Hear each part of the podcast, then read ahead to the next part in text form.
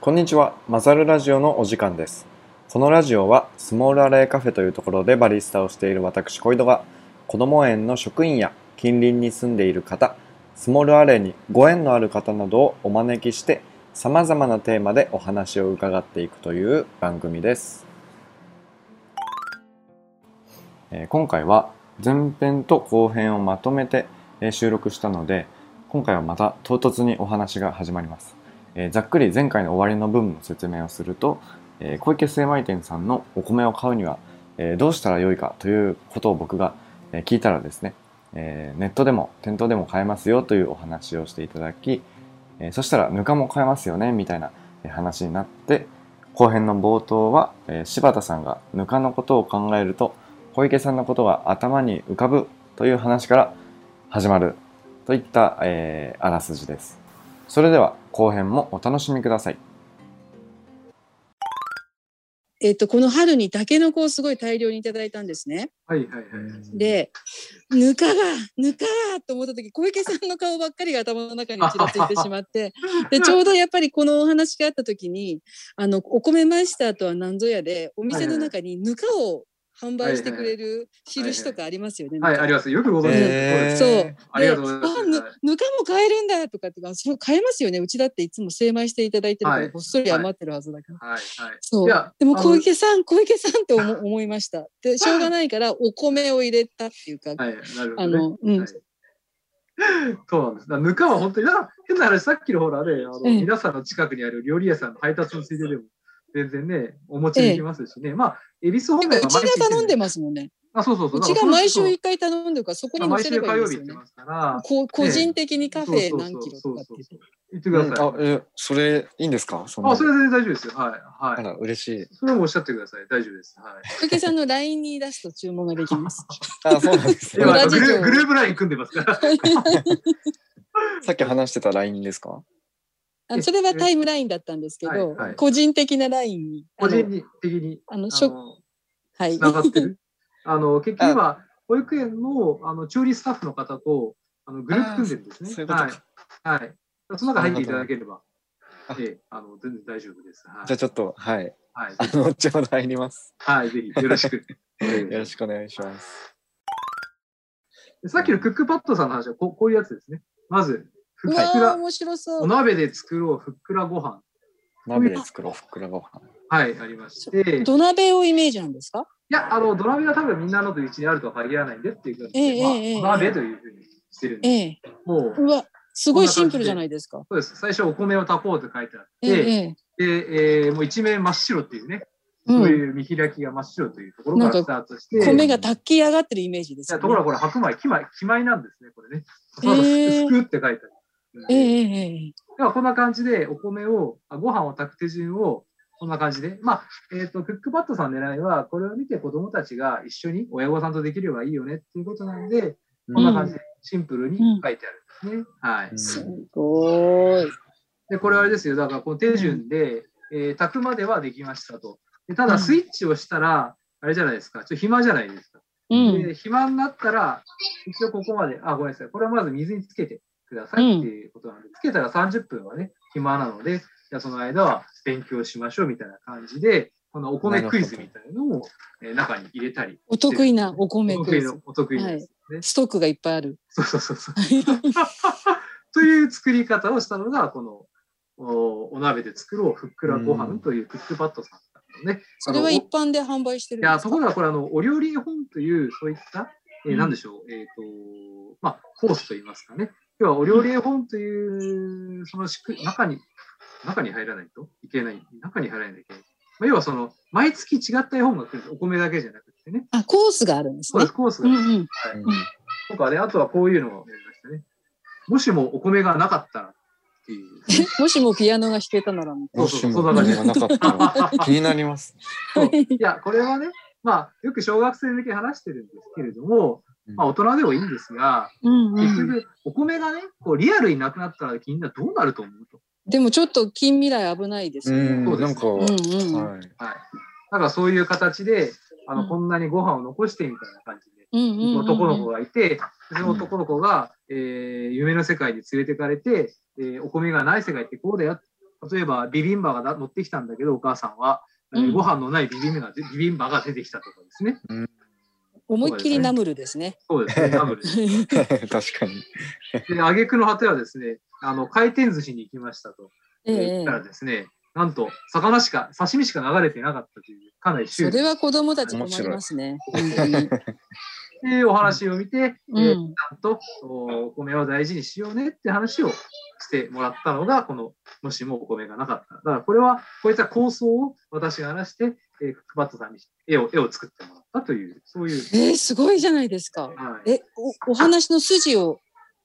まあ、ざっくりですけどね、そんな、いやあいやのいやいやそんなもいやのいではやない。ですけども、はい。うんというのがありまして、だからこういうこともやってはおります。だから、まあ、情報発信の一環として、だからそれがやっぱり子供向けのイベントというのも一つは、まあ、その一環ではありますよね。うんうんうんうんなるほど。子供向けのイベントって、あの、渋、あの、自然の国でははい。何か一緒にやったりってしてました。いや、いえいえ今のところはやってないですね。ああのうちはもう、私はいつでもウェルカムでございますので、いつでもお声そん掛なことけ言っても結構あの飛び回ってたじゃないですか、コロナの前は。そうなんですよね。結構い引っず張ありだの、こで。あいやいやいのや注文とかもどこの地方で受けてんだろうななんていつも思い思ってて、それで会社の人にお伝えしてくれてんだろうなとか思ってましたけど。そうなんですうん大体新幹線の中でもね。いや本当にそうですよね。はい。うん。本当に活動の幅が。いやいやいや、でも本当にあの呼んでいただければ、あの全然私はやりますので、はい、もうおっしゃってください。はい。いや、嬉しいですね。嬉しいです。っていうか、僕ちょっカとあの、フェのず前にね、バケツイネとかやりたいですよね。カフェの前に。最高ですね。そして、こ小井戸さんが世話をするってどうですか、まえ、ちょっと、いや、いいとや思りいます。たいです。は。はいい。うんはいそうですあそうですね。都会でお米を育てる機会なんて、本当にないので、まあでも本当にね、あの今の時期がやっぱ最後ぐらいですよ。あうんうのんこれを待つと、ちょっと実りの秋に間に合わないのうんうんうんじゃあもう今のうちから植えないとっていうこで、ともですう植えないけどダメです。はい。あはい。だからまあ、 4そヶれは月ぐらいかかるんですかお米えーとは。大体植えてるのは、そうです、4ヶ月ぐらいですね。はうい。んうんうん、石垣島とかにもに二毛作っていうかなんかまあ、石垣島に2期作ってやつ二期作ってい二う期はい。二期作やってます。で、ただまあ、あの2期作目は味が美味しくないので、あんまありそのねうん秋から、ん、うん今から作って秋に取るっていうやつですいかや、違います。えっ、と、うんえっ、と、今、えー収穫は6月じゃないですか。えで、えその後また田植えするから、えー秋、10月とかそのもんか、第う2ん期うん作。うんうん美味しくないというのは単純に田んぼがもう痩せちゃってるから。うんうんうんなるほどやっぱり休ませないといけないんで、田んうぼ。んうんうんうんなるほどまあでもそんな感じで、でもいろいろやってますよ。本当におかげさまでね、あの、子供向けのイベントもそうですけれども、まあ何せよ、まあ大人向けの、ね、イベントももちろんやりますそうですよね。何せやっぱり目的は、やっぱりその、お米って楽しいんだよねって話を、やっぱり食べるだけじゃなくって、えーうんみんなに分かっていただきたいなというふうに思っているんですね。だからやっぱその一環としてですよね、やっぱり。うんうんうん六本木ヒルズのお米のイベントっていうのははいもうはいはい何年間もやってる話なんですかいや、あの、そうらしいですね。らしいと言ったら怒られますけうど、んうんもうあの、ヒルズさんが主催なんですよ。これってええで、毎年違う県を呼んでるんですね。ええーえ違去年うは県そう、違う県。だから去年あは二富年山を変え県。てるってことそうそうそうそう。うんうんうん去年は富山県、おととしは宮城県みたいな感じでやっうてんるんうですね。んうんで今年は鳥取県ということで、なるほど私ちょっと鳥取県と縁があったんで、それで呼ばれたんです。ええうんなるほど。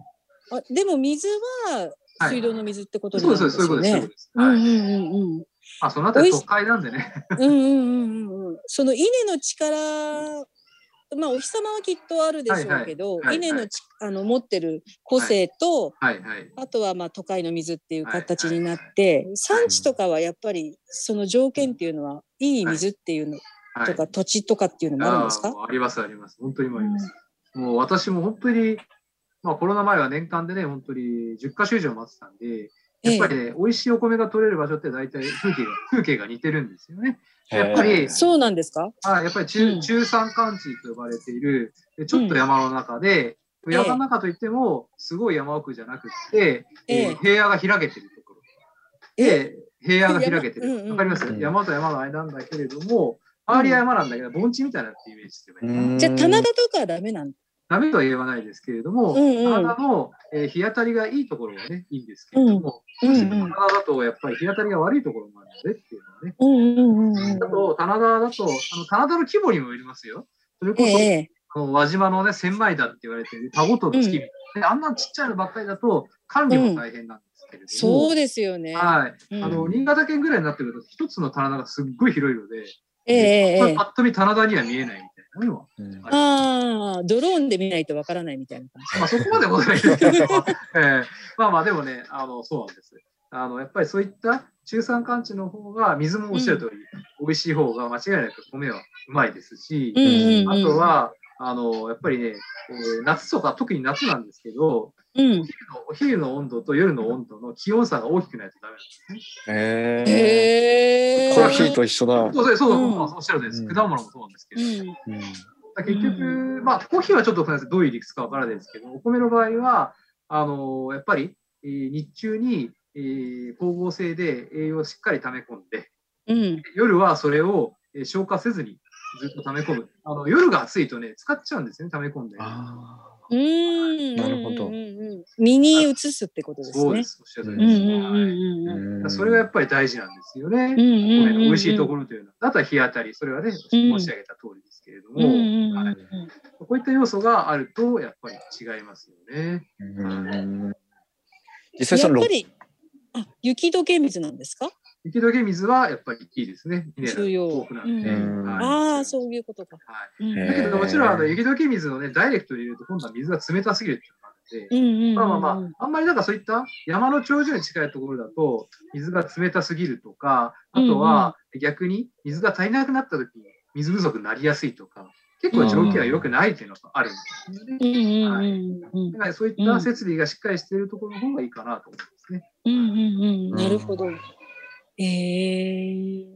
やっぱりいろいろ見てきたからね、やっぱりね、私も自分で言うのなんですけど、本当に、ね、最近 LINE で振り返ってますけどね、やっぱりあっちこっち行ってんなとか思いますもんね、本当にね。そうですね。うおん子さんと田植えした思い出とそうなんですか。。はい。書あいてれるははんですけど本当に今思うとね、良かったんですけど。もうついてこないですか今は。いやーもう無理ですね。いや、なんかお父さんの背中が広すぎて、なんかいやいやい後やを継ぐとかいう人はいないんですかいやいやいや、もうみんな点でバラバラ勝手なことして。あ、いえ。 それはもう大丈夫です。はい。もう好きなことやれと言ってます。ええ。ええ。小木さんまではもともとそういうタイプでそうやです。はいっ。てたってことですもんね。そうです、そうです。私も好き勝手なことはしたんで、まあまあね、 まあ勝手にやってくれというところですね。はい。そうですね。なんか原宿で育った人って、はい同級生とかやっぱりユニークな人多いんですか、そうですね、あのーラジオで言うのもなんですけど、あの区長が同級生ですからね、まず。ええそうなんですか、えーはい、長谷部だかさん。ら、そうそうそう。矢部さん。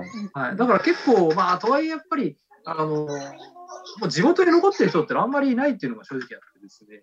はいすみません、長谷部さんも地元の方なんですあね。もちろんもちろんそうです。はああい、小中学校で一緒だったんーで。えー、そうなんですか、はいーえー住んで今るで場も所は交ね、流は。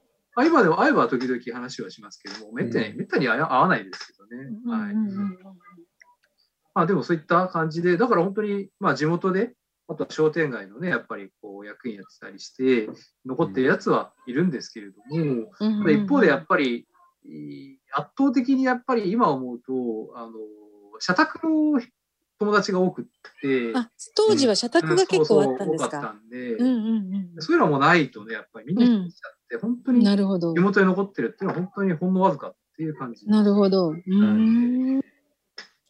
なるほど。そういった意味では、まあでもいろんな人はいますよね。うん。なんか原宿がね、自宅なんて本当興味ありますよねね。え、面白うんい。面白い。いやでも私はほらでも見た目がこんなんですからね。あんまり原宿っぽくないってあの学生時代もよく言われまし たけど。はい。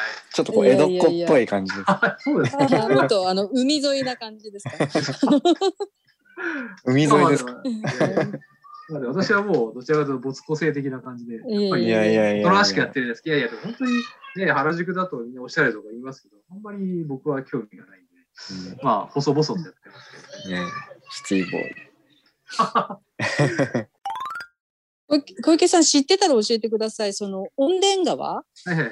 温電川川ってはい源は明治神宮のはい、そうです。井戸です。そうです、そうです。あはい。はあいと、新宿御苑っていうのも本当ですあかの、一緒です。あの、結局、どっかで合流してるんだよ、確かな。私そもうなんでかすよそねれのように調べたことがあるんですけれども、でも明治神宮が、あの、水源というのはおっしゃる通りです。はい。もう私、明治神宮に、あの、やっぱり自粛中にお散歩に行ってるんですああ、よ。なるほど、はい、はい。で、あ、の井戸を見て、はい、なはい。なんとかの井戸ってあるんですけ清ど、正の井多戸があり分ます、ねそう、そうです、そうです。それを見て、まあ、それをそこを見て、やっぱり小池さんを思い出しました。まあ、清正の家はそのままドンピシャリのね、水源かどうかちょっとわからないんですけれども、うんうんうんまあおっしゃる通りです。だから、そういった意味ではね、あの、温泉川というのは、そんなに長い川ではないんですけれどうも、んうん。だけど、そういった意味ではね、あの、まあ、それこそね、あの、温田という地名自体が今ねあ、そんなには残ってないですからね。そんな原宿の周りに原宿ですからね。だから残ってでるのはも、温田ってことは誰か偉い人に、えっと、お米作ってたんですかね。そうですね。あの、これもいろいろ説があってですね、うん。まあ、一つには、あ温田さんという人が治めてたっていう噂もあります。そのまま。うんうんはい。で、えー、音殿はもともと今、それが今おっしゃられた、その、音殿の音は、今は穏やかなんですけれども、江戸時代うんうんはか隠しだって書いてあったんですね。だからああ、そうか。はい。だかすら、いませんまあ、そう、いいんです。で、それうが、んその、あの、まあ、変な話、税逃れの土地みたいなところもあったんじゃないかと。面白いじゃないですか、そあれ。ーでねさらに、最近は、あの、三重大学の先生がこう来て、うんうん。要は、伊賀者の里だったんじゃないかっていう。意流外もれたんですね、はいあの、はいなんかの戦いで敗れて。いや、それは落ち武者ですよ。違います。あそう伊賀者 伊賀者というのは忍者ですから、そう、知ってます、知っ伊て賀まのす。忍者。うんなんかだどからっちかについたんですよね、徳川についだた。から徳川と一緒に江戸にう来んたうんん。うですよん彼らはうんうんうん。で、えー、と彼らはそれでえここに領地を与えられてっていう、うんうん。だから、えーここら辺は忍者の里だったっていうふうに言われてうるわー、面白あい。ーだわからいいそれで東急不動産とかがやっぱりその話を聞きつけて、うん3年ぐらい前にやっぱりイベントをやってましたね忍者のイベント。忍者イベント。ああ、子供好きですもんね、忍者ね。はい、そうなんですそううなんですはいんでこういう話をすると、なんか忍者の末裔ですかって言われるんですけど、うんあのうちはね、もともとは長野県の出身なんで関係ないんですって話をあしてあ、るんですそうなんです か。はいはい、ええあのー私で3代目ですけど、初代うんの、えー小池虎雄はですね、長野出身なんですね。あ、そうなんですか。はい、東京で商売をするんだって言って出てきた、出ていこやられたまんあ、でなすんか。か、そういう前向きな話ではなかったような気がするんですけうど、んうんうんななんだっけな、ううんんまあまあ次男でさんは全部東京行けみたいな感じだったんです か。もまあ、それに近いものはね、え多分あるとはえ思うんです。そういうこともあるんですね。はい。昔はそうでしたよね。長男だけが農家継げてみそたういですな。、そうです。あーはい次男以降は出稼ぎにみたいな感じですそうか。そうそうそううんまあ、でも本当、いろいろ商売をやって、米を始めたみたいなことは聞いてますけどね。ああ、最初駅の方だって。あら駅の方の。ういんやえー、と最初はですね、あのまあ、ちょっと今よりも若干駅に近いところに、うんあのお店はありました。うんはい、あの今ね、東急プラザって建物が明治通り沿いにあるんですけれども、うんうんでそこが昔長屋だったんですね。でそこうんうでん商売を始めたんですね。うーん。だけど、まあ、うあの東京大空襲、東京大空襲って言っても3月10日じゃなくって5う月、んうんえうーんここら辺は焼かれたんですが、そこで、うんえーやっぱり焼かれちゃったんで、一、うん回世田谷の方に引っ込んだんですけども、うんえーまた昭和25年ぐらいに持ってきたのかな、ここに。うんうんうんはい。うんそこからここにずっといるみたいな感じ。うんうんうんうんうんすごいですね。ファミリーヒストリーですね。いや、でも本当長いこといますよね。そう考えたらね、本当にそうですよね。だって3代いたらふるさとだって言うじゃないですまか。あそうそでこすはね。江戸っ子だって言いますもんね。三代ねえ、うん。私はそうなんですね。本当に、うん。生まれも育ちも原宿なんですね。はうい。んうんうんうん。やっぱなんかコーヒーに携わってると本当にこう通ずるものがすごいあってなんか本当いやにー農家さんの話とかも面白いです。確かにコーヒーもそうですし、ワインもそうですし、そのね、ブレンドとか、その味わい、味の表現とかね、はそういっい、たところはすごい似てるなと思うんですけども、ただうんコーヒーとワインの方が、まあちょっと私が言うのもなんですけども、結構分かり、分かりやすいっていうのは、その味の違いが明確あああっ確かに。て、はいこれというのは、なんか変な話、ブルーム症じゃんって話になりがちなんですよね。あーそれを、どちらかというと、あえて違うんだよっていうことを無理くり作っているところもちょっとあってですね、それがちょっと不自然だなとは思ってるんですね。だけどまあ、あー、最近はいろんな品種が出てきたんで、うん、まあまあ、そこまで言わなくても分かるよねっていうのは、なんとなく出てきたかなという。うんなんか僕この品種が好きなんだよねみたいな話がこう活そうです発ねになったら面白いですいよね。やいや、おっしゃるとおりです。そういった話が日常的にね、できるんであれば、本当に素敵ですよね。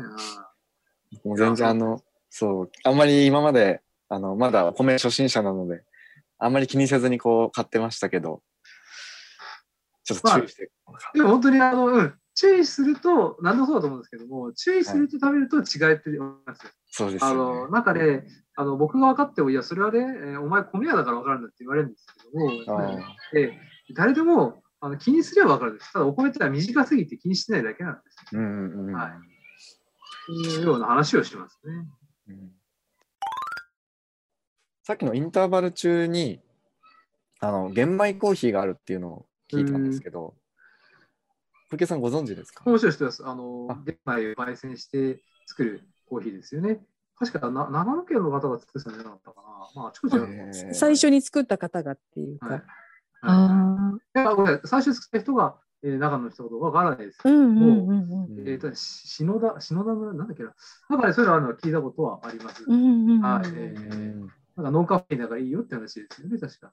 うんああ、なるほど。うんうんうん、え、どこの部分を、玄米、あ、玄米の部分ですね。そうです、そうです。はい。うん。揉み殻燃えちゃいますもんね。そうそう、もみ殻は ね、あれはあのガラス繊維なんで、あのへ え。硬い硬いですよ、あれは。ケース、ケイ素ですわ、ケイ素。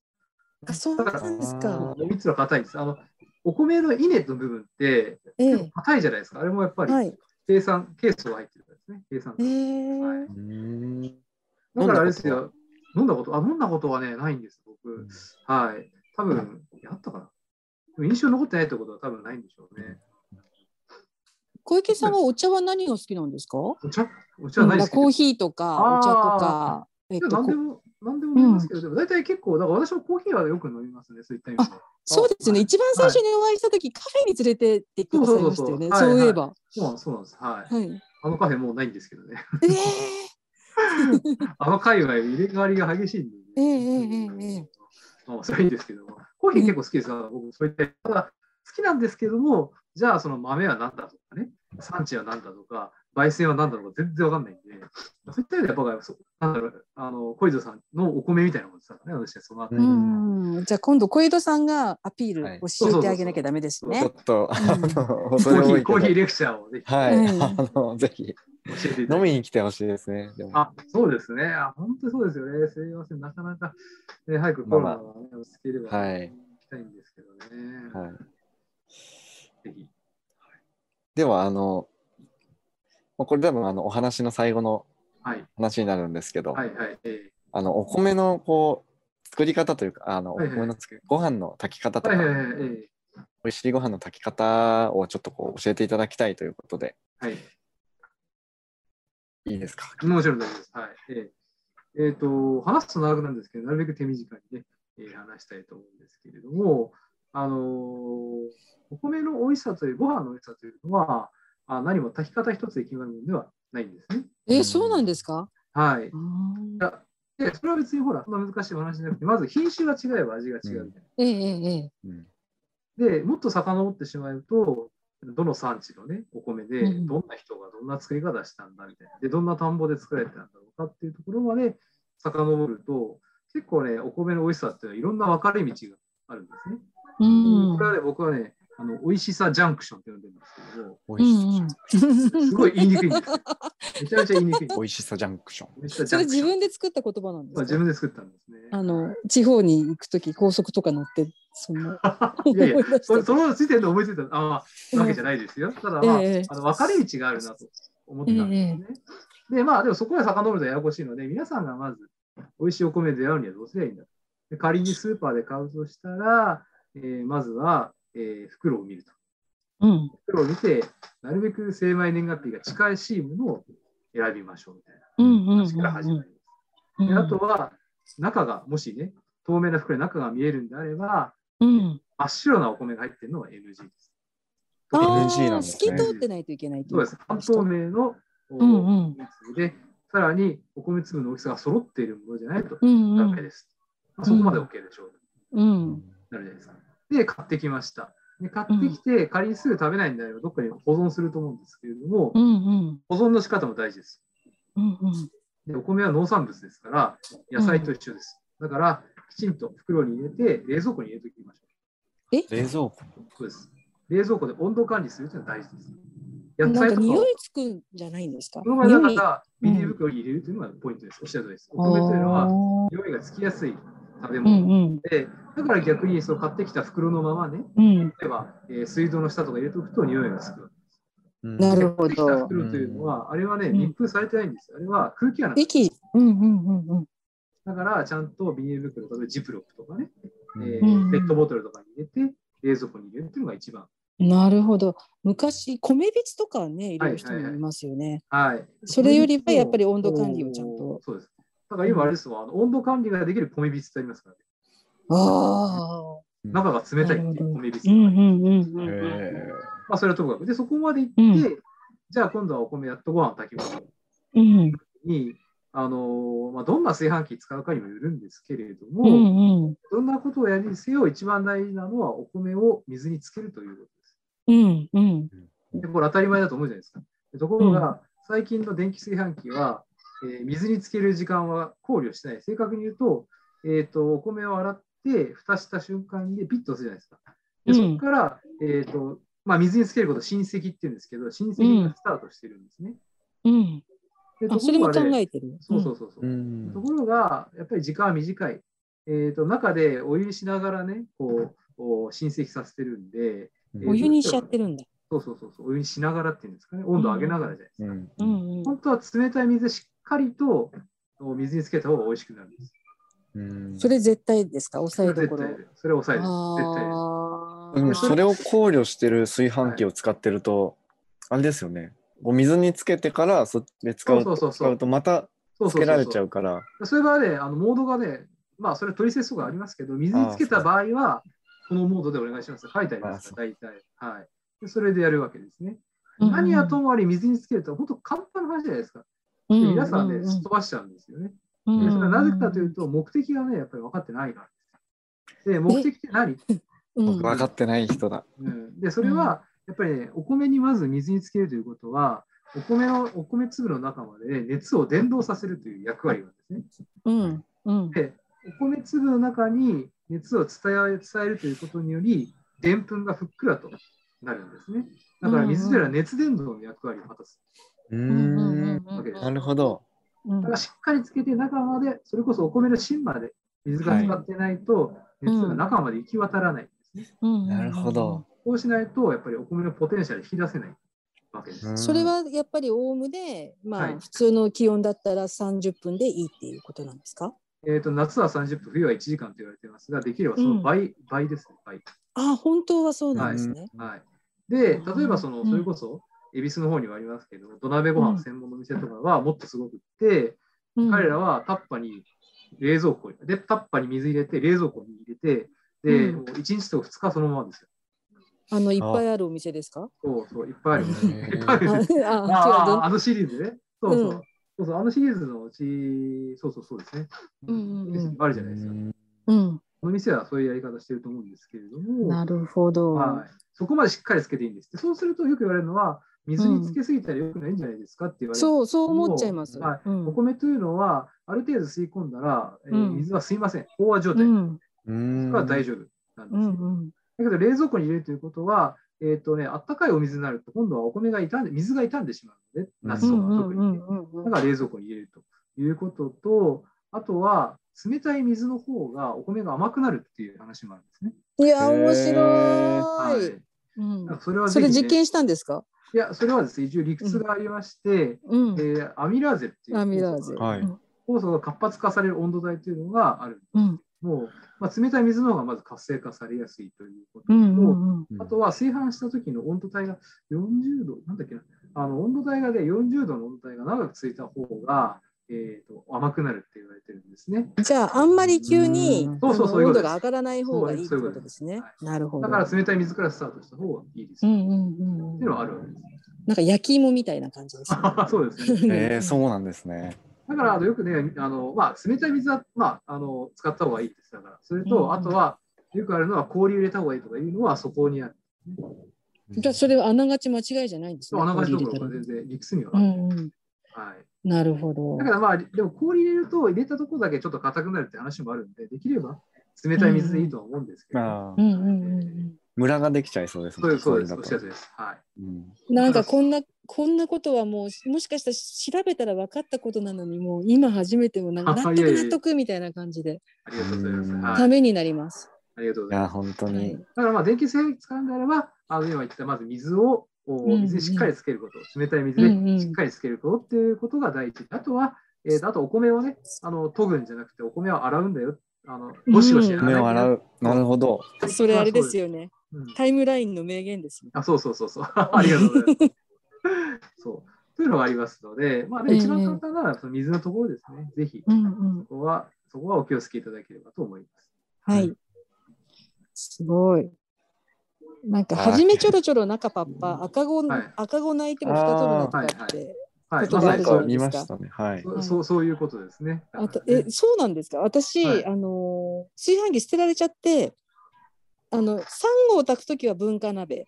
うんうん、なるで、ほぼ毎毎食いちごなんで、ちっちゃなのいちご土鍋で炊いてるんですけど、ほどはいはいはいでも、あのー、ちょっといつも夫と喧嘩になるというか、あの、夫は20分でいいんだみたいな、弱火で20分で、なんかひ、その、ん鍋から漏れ聞く音が鳴ったらもう消していいみたいな感じで言うんですけど、私は初めちょろちょろなんかパッパかなみたいな感じで、あの、後でちょっと火をガッと入れちゃうんですけど、はいはい間違ってますかいやいや、そんなことないですよ。あの火を入れて、沸騰したら止めるっていうのが前提ですし、あ、のやっぱり沸騰したら止めていいんだ。そうです、そうです。はい、それはいいです。ででただあの、沸騰してすぐじゃなくてね、うん、まあ、う例ん。えば1分ぐらいその前にしとくかっていうやり方はありますし、うんあの要はねあの、結局どれだけ今度は熱を通じてお米をいかにこうこう柔らかくするか、ふっくらさせるか、うんで、うんうん適度に水を蒸発させるかっていうところが、まあ、ポイントなんで、うんだからそれはまあ一概には当然言えないんですけれども、たうんだ最後強火にするっていう意味は、今度蒸らし時間、蒸らし時間もあの炊飯の一部なんで、うこのん蒸らしを高いところからね、高い温度うのん高から下げられることができるので、それはいいかなと思いますけどね。うんうんうんこれ本当お米へのこう向き合い方が変わってきますよね。なんかうんコーヒーもそうですけど、なんかちゃんとこう気持ち込めて作ると、なんかより美味しく感じるし、なんかそそうのですおね米選ぶところからなんか気持ちをこう、ね、なんかちょっとしっかり見ながはらい、買うと全然味も変わってくるだろうから、なんかおっし僕もゃる通りですね。だからそういったやっぱりこう思い入れというかですね、あのそういったところも含めて楽しめるっていうところまでお米を持っていければ、もっともっとお米の消費量が増えるんだろうなとは勝手うにん。うん思ううけどね。はいんいや、なんかコーヒーもそういうの通ずるところがあるんで、うんなんかすごいしっくりと、しっくりきました。ありがとうございます。ありがとうございます。ええとんでもないです。はそしたらそろそろあのお時間がい。はい。あっという間でしたね。あっという間でした、本当 に。引き出しが多すぎて。いやいやいや。えー、全然引き出しきれてない気がいやいやするので、なんかまた機会があったらぜひお話をはいさせていただきたいです、個人はい、的もうに。ぜひぜひあの、いくらでも読んでください。別に、ね、あのラジオじゃなくても、カフェでずっと話しててもいいですし、ねですよね、本 当に。あの作業、スモラーレカフェ、あの作業とかもできる、あ、なるほど、なるほど。コンセントがあったり、はい Wi-Fi があったりもはすいる、はいよかったら。はい、で本当に私もコーヒーのことは、さっき絵本をね、あの出したように、勉強になるなとは思ってるんで、私も逆にいろいろと教えてほしいですね。いやいやこういった切り口があるんだっていうのはね、は大い事、ですからね。僕も勉強しておきます。あありがとうございます。小池さんの好きなおにぎりの結び方は何ですかまあ、やっぱりこう丸と。か三ああ、角。丸。ああ、うん形はあんまりこだわったことはうんないですけれども、うんはい、あのね、私、なんだろう、こう、シーンによって、シーンによって違うんですけど、えあのえね、なんかね、外で食べるおにぎりは、なんか結構ね、ぎぎっちり握ってあった方がね、なんか腹持ちがいいみたいなイメージがああ、あわかりますわかりるなんます。かガツガツ食いたくなるみたいなね。え、えあの半合ぐらい食べ、握っちゃうんですかいやいや、そこまで握らないですよ、うねん。いや、そういう意味じゃなくて、あの、なんだろうう。んあのかたギチギチで硬いっていう意味ですね。そうですね。うんそううそうんうそんうそうで、まあ、あ家で普通に食べるときは、あんまりこう、ぎっちり握らないでっていうところでやってはいますけどね。うはい。ん。なるほど。なるほどね、おにぎりも奥は深いですからね、私ごときが言われでもないんですけれども、はい。まあでも、本当におにぎりはね、すごいですよね、本当に。あの、お米を、こう、丸めたっていうところで、料理が成り立つわけですからね。確かそうにで。すね。確かに。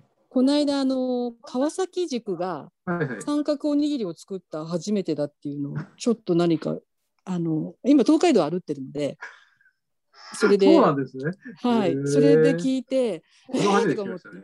でそこから調べたらやっぱりおにぎりってあれですよね戦国なんか室町ぐらいからですかねなんか、まあ、もともと携帯食ですからね。そうですよはね、いあのぐ軍事というかそうそう、なんか戦争でね、行くときに、ねさんがっていうのをでもその三角にしたのは川崎塾って言ってなんかおにぎりシスターズみたいなのが YouTube で踊ってて、本当ですかはい面白すそうぎるですはい ちょっとチェックしておきたいです。はいちなみすに、いませんあの、今日のテーマが、結ぶというテーマで、あの、ラジオを送る。るんですけど、あの、最後にちょっと聞きたいことがあって、おにぎりとおむすびのなんか違いとかってあるのかなっていうのを、最後に。それね、あのよく聞かれるんですけどね、あのはい結論から言うと違いはないというのが、うあんの一応、おにぎり協会の正式なあ見解じゃあ、はい。なんですね。でただ、あの私は思うんですよね、あのまあ、違いはともかくとして、おにぎりとかおむすびって言葉、いい言葉だなうと。ん例えば、ほら、英語にしたら、ライスボールじゃないですか、ライスボール。うんうん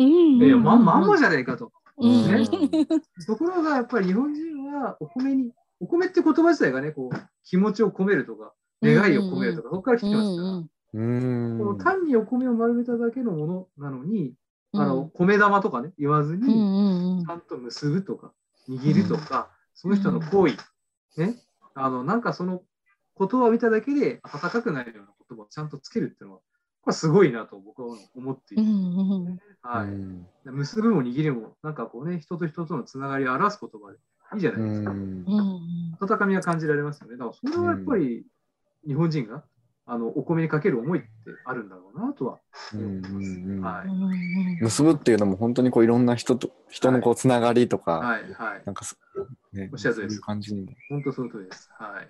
小池さん私感動して泣き泣きそうです。ありがとうございます。はいええ今日のよ夕飯おにぎりかなみたいな感じになっちゃっそうですね。た。はい。もうそれ楽しんでね、もらえればと思いますよ。ねええぜひ。